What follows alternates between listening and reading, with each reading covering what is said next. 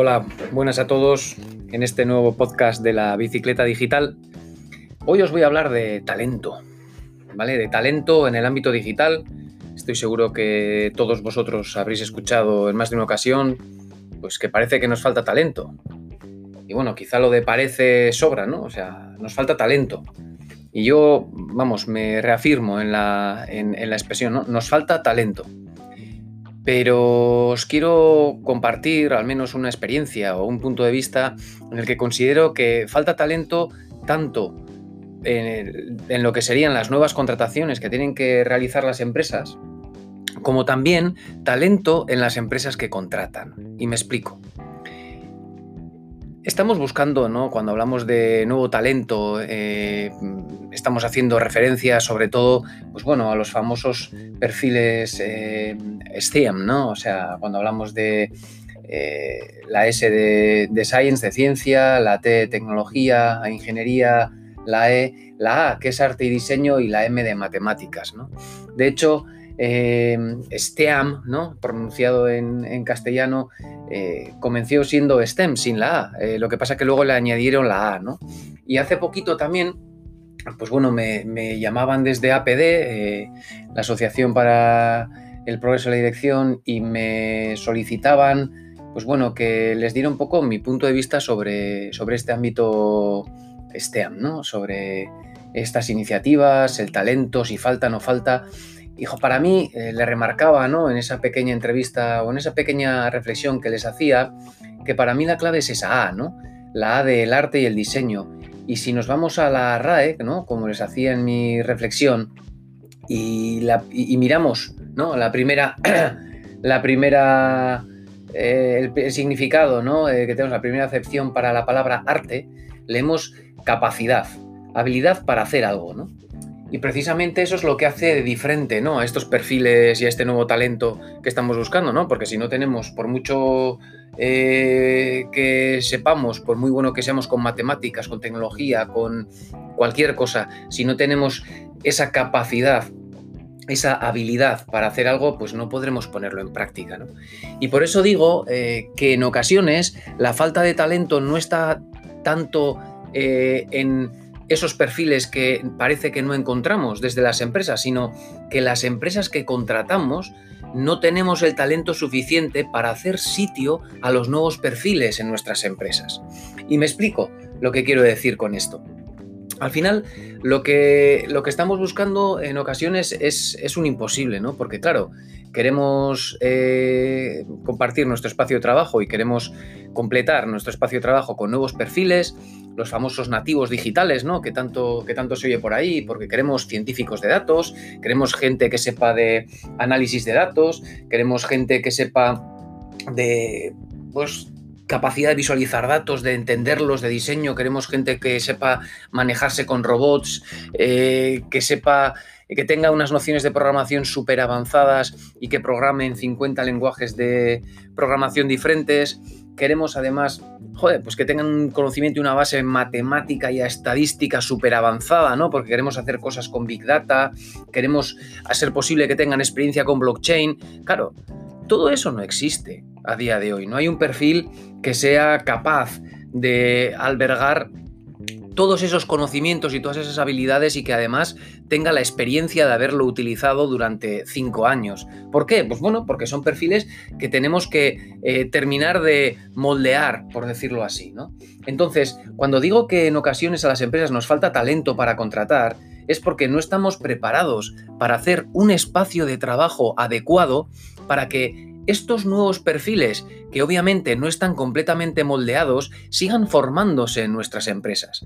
Nosotros pretendemos tener, o pretendemos tener, sí, pretendemos tener con nosotros en nuestros equipos de trabajo, pues estos nuevos eh, nativos digitales, pero dentro de una organización matricial, eh, como tradicional, ¿no? Una empresa grande 3.000 trabajadores eh, con un horario establecido, tú haces esto, aquel hace lo otro, trabajando por silos y luego nos quejamos de que no encontramos perfiles digitales o talento nuevo que haga que nuestra empresa se pueda transformar digitalmente.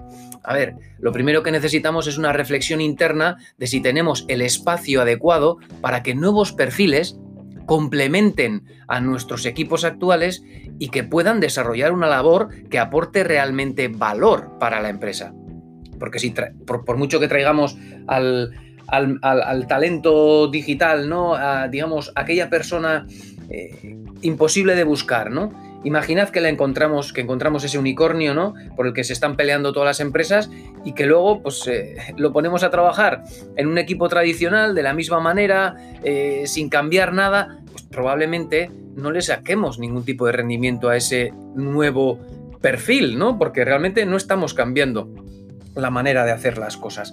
Por lo tanto, eh, ¿Falta talento? Sí, pero no solo talento desde entre los candidatos eh, que, optan a, nuestros, eh, a nuestras vacantes o a nuestras ofertas de trabajo, sino falta talento a la hora de publicar ofertas de trabajo, a la hora de hacer espacios o de crear espacios donde se pueda co-crear, donde se pueda participar de una manera diferente, donde se pueda ser mucho más ágil, más flexible, donde, ¿por qué no? A día de hoy hay, empieza a haber personas que no quieren trabajar únicamente en una empresa y quieren compartir su tiempo en diferentes empresas. ¿Por qué? Porque lo que les apasiona es una serie de ámbitos de trabajo específicos y, bueno, no quieren trabajar en otros ámbitos de trabajo eh, que quizá en una jornada a tiempo completo, pues bueno, eh, son necesarios para completar su jornada, ¿no?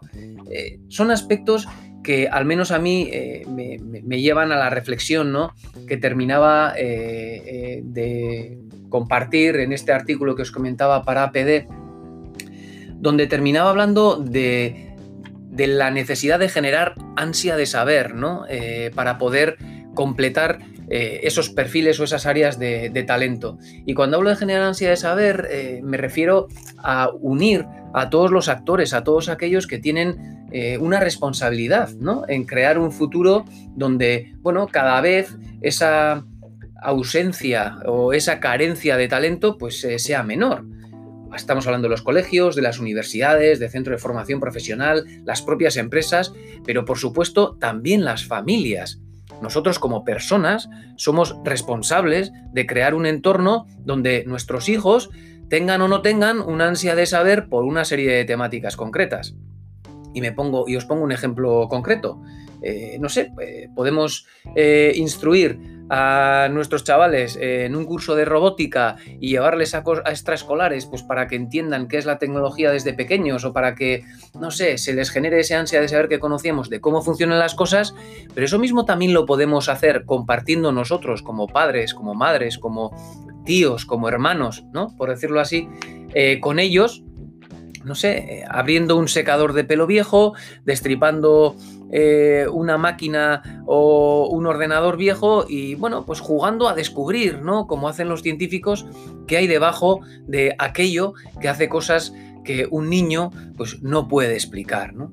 Creo que todo eso es parte de lo que eh, recogeremos en el futuro, ¿no? Porque al final se trata de qué estamos sembrando ahora, que será aquella fruta que madure y que con el tiempo pues bueno, nos dirá si la cosecha es buena o es mala, ¿no? Si hemos sido agricultores eh, de, nivel, por decirlo así. Por lo tanto, falta de talento, sí, eh, pero bueno, aquí la pregunta que os lanzo es, ¿qué hacemos nosotros, ¿no? Por eh, mejorar la situación.